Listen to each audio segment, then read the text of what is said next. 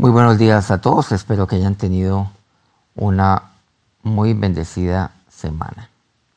Hemos venido abordando las razones del por qué Dios se aparta de mí.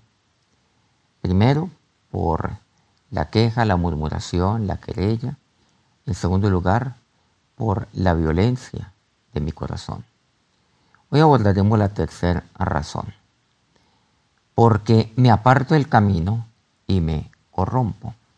Hay un pasaje bíblico que encontramos con respecto a la vida de Moisés.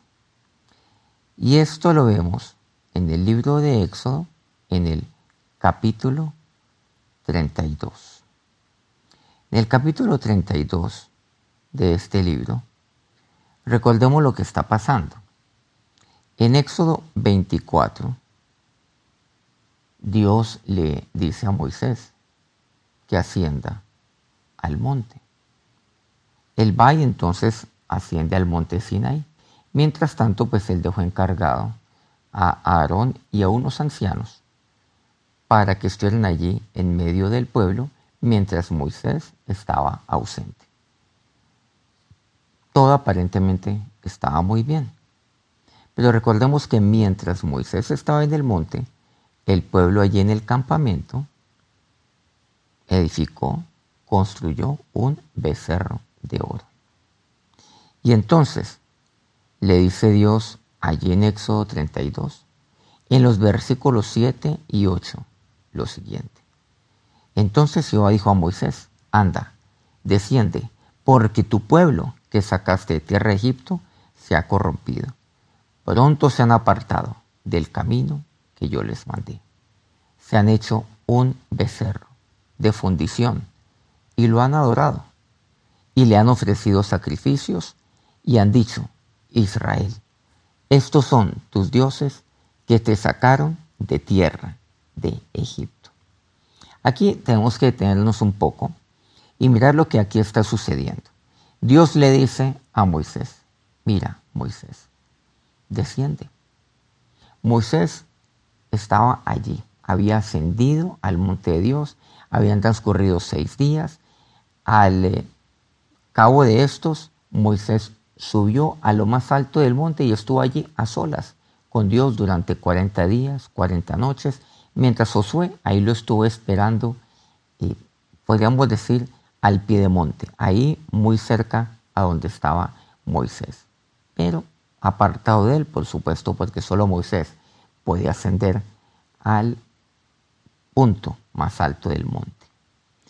Y entonces le dice, desciende, porque tu pueblo que sacaste de la tierra de Egipto, miren qué importante, el pueblo de Israel es el pueblo de Dios, pero le dice a Moisés, tu pueblo, es tu pueblo, porque todo aquello que es de Dios también es mío.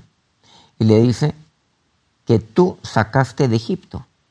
Claro, es el pueblo de Dios, pero le dice Dios a Moisés, es tu pueblo también.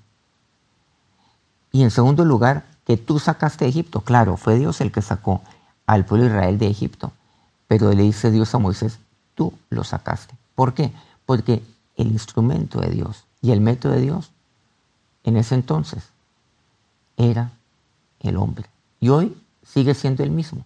Sigue siendo todo aquel hombre y toda aquella mujer que ha prestado su oído a la voz de Dios, que le obedece y que ha sido escogido y ungido por Dios.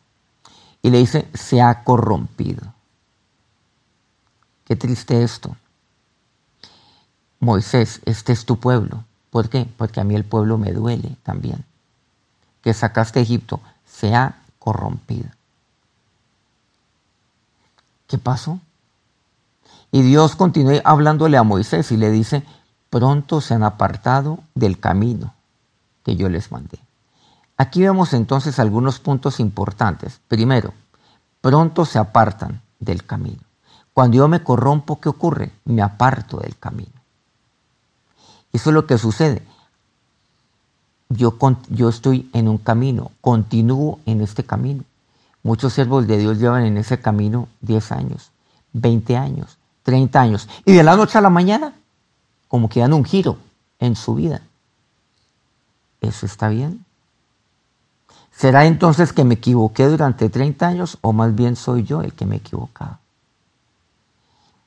Muchos siervos de Dios llevan sirviéndole a Dios durante 30 años y de repente se apartan del camino de una manera como drástica, casi que radical.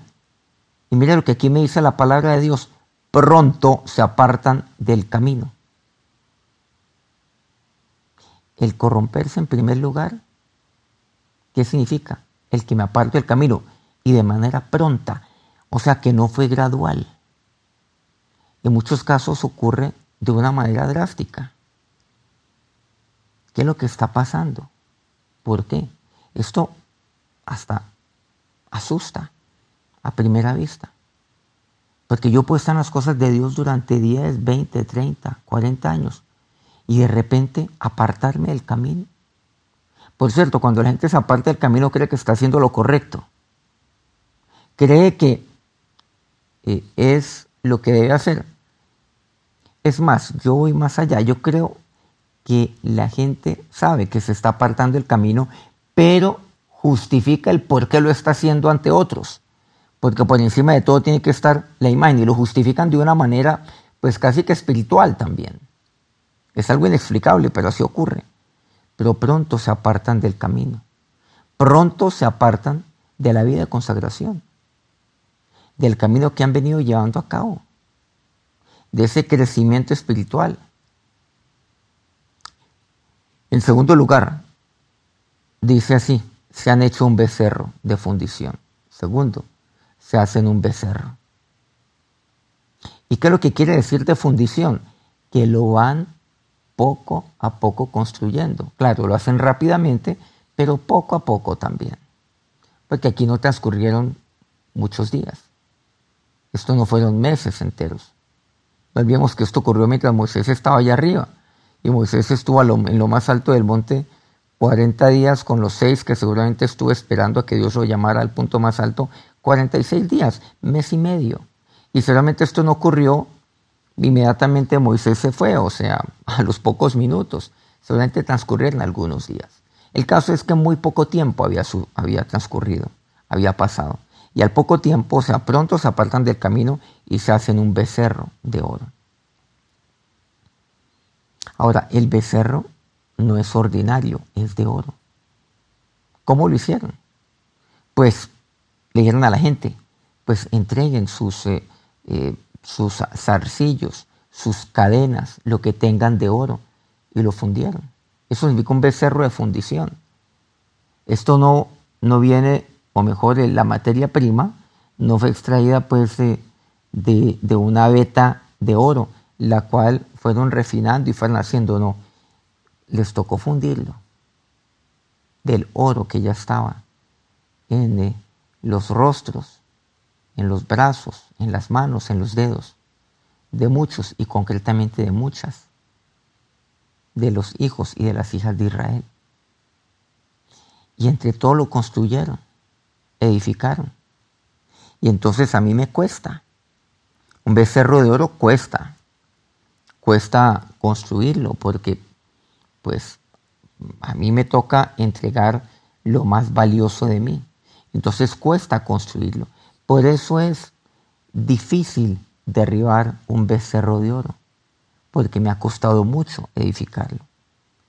Tercero, ¿qué es lo que dice Dios? Y le dice a Moisés, y lo han adorado. Primero, pronto se apartan del camino. Segundo, se hacen un becerro de oro. O sea, un ídolo muy valioso en sus vidas. Tercero, lo adoran. El adorar, ¿qué tiene que ver? Con contemplarlo. Lo adoran. Allí está, se dedican a Él. Cuando yo adoro es porque yo me dedico a ese becerro, porque mi vida está consagrada a ese becerro. Y lo que diga ese becerro, pues así tiene que ser. Lo curioso es que ese becerro no habla. Ese becerro a mí no me edifica. Ese becerro nada bueno tiene para mí, pero dice que lo adoran. Pero lo interesante es que ese becerro yo lo edifico. Miren que ocurre algo interesante. yo mismo edifico un ídolo en mi vida. Lo voy edificando. Y luego yo lo adoro. En cuarto lugar dice, y le han ofrecido sacrificios. Le ofrecen sacrificios al becerro. Recordemos aquellas palabras de Samuel a Saúl. ¿Se acuerdan? En eh, aquel pasaje que habíamos compartido la semana pasada de 1 Samuel 15, cuando le habla Samuel a Saúl. Se complace Jehová tanto en los holocaustos y víctimas como en que se obedezca a las palabras de Jehová. Ciertamente el obedecer es mejor que los sacrificios. Y estos, los hijos de Dios, los hijos de Israel, le ofrecieron sacrificios al becerro. O sea, le ofrecieron ahí obediencia. Te vamos a obedecer a ti. Una cosa extraña. Es como absurdo que yo obedezca un ídolo el cual yo mismo he formado el cual yo mismo he engendrado. Y hasta cierto punto yo mismo es el que lo he engrandecido. Y poco a poco yo lo voy edificando, lo voy engrandeciendo, lo voy haciendo grande. Y lo voy mirando y voy y allí me presento. Y presento mis votos de obediencia a este becerro de oro. Primero, pronto se apartan del camino. Segundo, mira, se han hecho un becerro de oro. Tercero, lo adoran. Cuarto, le ofrecen sacrificios. Y miren esto tan terrible, le dice Dios a Moisés. Y han dicho, Israel, estos son tus dioses que te sacaron de la tierra de Egipto. Miren lo que dicen, miren, aquí está este becerro, este es tu Dios, estos son tus dioses, Israel, que te sacaron de tierra de Egipto. Este ídolo, este es el que te sacó de la miseria, este es el que te sacó de la perdición. No fue Dios, fue este el que lo hizo. Y concretamente, miren, lo que aquí le están diciendo, están desconociendo que fue Dios el que los sacó. Y Dios los sacó de Egipto por medio de Moisés. Claro, hay que aclarar, Moisés quién era? Siervo de Dios. Era un hombre como usted y como yo. Él no era Dios. Pues claro que no. Dios solamente hay uno. Dios es el Dios de Abraham, de Isaac, de Jacob. El Dios que se le apareció a Moisés él le dijo, yo soy Jehová, yo soy el que soy. No hay otro. Pero miren lo que Dios le dice a Moisés, porque tu pueblo que sacaste de la tierra de Egipto se ha corrompido. Tú lo sacaste, Moisés. Y ahora resulta que no es Dios. Ahora es este becerro que me sacó de la miseria. Y eso es lo que sucede tantas veces en la vida muchos hijos de Dios. Se apartan pronto del camino. Se hacen un becerro, lo adoran, ofrecen sacrificio. Y luego dicen, este es el que me sacó de la miseria, este es el que salvó a mi familia, eh, a este es a quien yo le debo absolutamente todo, él fue el que cambió mi vida, en fin. Y mucha gente lo que hace es idolatrar a una persona idolatrar a otro. Y casi que esta persona suplanta a Dios. Porque lo tienen como un becerro de oro. Y casi que adoran a esta persona. Y todo lo que esta persona diga es lo correcto. Ofrecen sacrificio, le, le hacen voto de obediencia. Lo que usted diga. Y donde usted vaya, allá voy a estar. Le dicen a esa persona, miren que van construyendo becerros de oro. Cuidado. Cuidado con lo que está haciendo. Cuidado con el ídolo o los ídolos los cuales usted está construyendo, edificando. El ídolo es formado, el ídolo es edificado por las personas, por una persona. Yo soy el que lo hago. Y claro, esa persona es valiosa para mí. Pero no confunda un tema con el otro. Un tema tiene que ver con el amar a una persona, con experimentar una vida de gratitud. Pero otra cosa muy diferente es hacer de ella un becerro de oro. Y creer que esta persona es no un instrumento de Dios, sino la persona a quien yo le debo toda mi vida. Cuidado con esto. Soy yo el que deseo apartarme cada vez más de Dios. Yo tomo la decisión de apartarme de Dios. Él estará cada vez más lejos de mí por mi decisión de alejarme. Si me aparto del camino, cada día estará Dios más lejos de mí. Y Dios está muy lejos de su pueblo. Me aparto de Él, del camino, y me aparto de correr, como dice el apóstol Pablo, de correr aquella carrera que Dios tiene para mí. ¿Usted por dónde corre? Por un camino, por un camino determinado que le ha sido señalizado. Cuando usted corre una maratón, usted le dicen, mire, vamos, vamos, esta maratón es una 10K, o sea, 10 kilómetros, 21 o 42, la maratón completa. Y usted dice, pero es que yo corrí los 42 kilómetros. Pero usted corrió por el camino que le fue señalado, que le fue dado, o simplemente se desvió y tomó otro camino. Y usted dice, no, es que yo llegué a la meta porque yo corrí 42 kilómetros. No, pero es que no los corrió por donde debía. Nuevamente,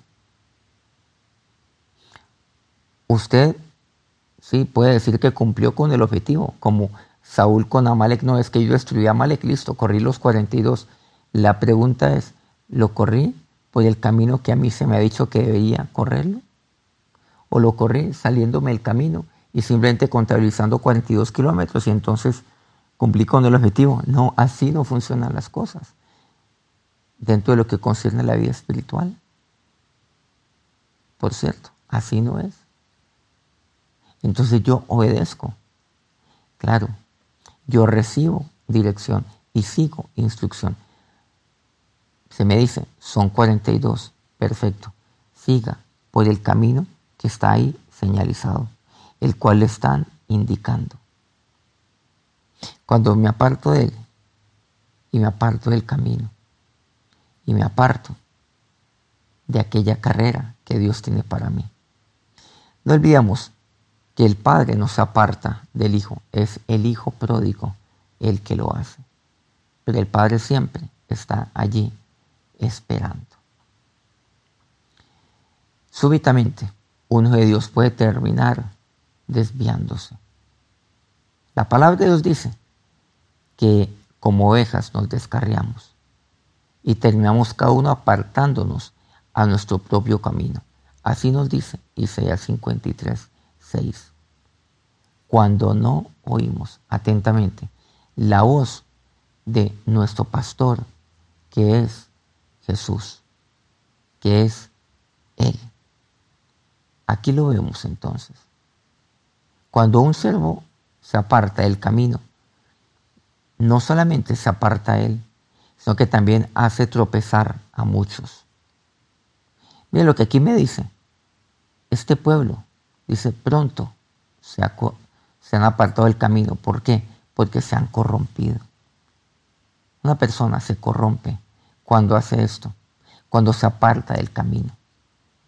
Y muchas veces la gente dice, no, es que después de 10, 20, 30 años, estoy iniciando un nuevo proyecto. No, no, Dios no se equivocó hace 30 años. Dios no se equivocó en sus 10, 20, 30 años, ¿no? Usted es el que se ha apartado del camino. Pero muchas personas no solamente se apartan del camino, sino que llevan a otros a que se aparten del camino como Él. Otros entonces que lo que dicen, no, no corramos la maratón por aquí, venga, corrámosla por acá. Y hay gente que oye atentamente esa voz, ¿por qué? Porque han hecho a esta persona un becerro de oro, su ídolo. Lo adoran. Le ofrecen sacrificio, lo obedecen. Y creen que los va a conducir que los va a seguir conduciendo adecuadamente. Qué tristeza esto. Es allí donde yo no puedo desviarme del camino. Yo puedo pedirle a otros y exhortarlo para que no se aparte del camino. Pero si se aparte del camino, ¿usted qué va a hacer? Usted debe seguir por el camino que Dios le ha entregado, que Dios le ha dado. Esto es lo que me dice la palabra de Dios. El continuar por allí. Pero cuando alguien se corrompe, se aparta del camino, lleva a otros a hacer lo mismo. Un momento, yo estoy entregando mis zarcillos, yo estoy entregando mis aretes de oro, estoy entregando mis cadenas, eh, en fin, mis brazaletes. Oiga, usted hágalo también, venga, usted muévase, hágalo también. Y mi vecino a mi derecha también y a mi izquierda. Todos hagámoslo, a ver, a ver. Claro, porque yo comienzo también a llevar a otros a que también se aparten del camino. Cuando alguien se aparte del camino, también lleva a otros a que lo, haga, a que lo hagan.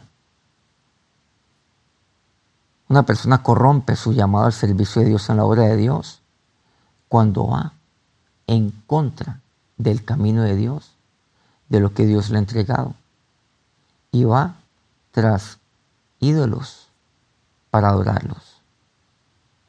Aquellos que se apartan del camino, hacen acepción de personas y terminan siendo desleales los unos con los otros. Me dice aquí la palabra de Dios en jueces 2, 17.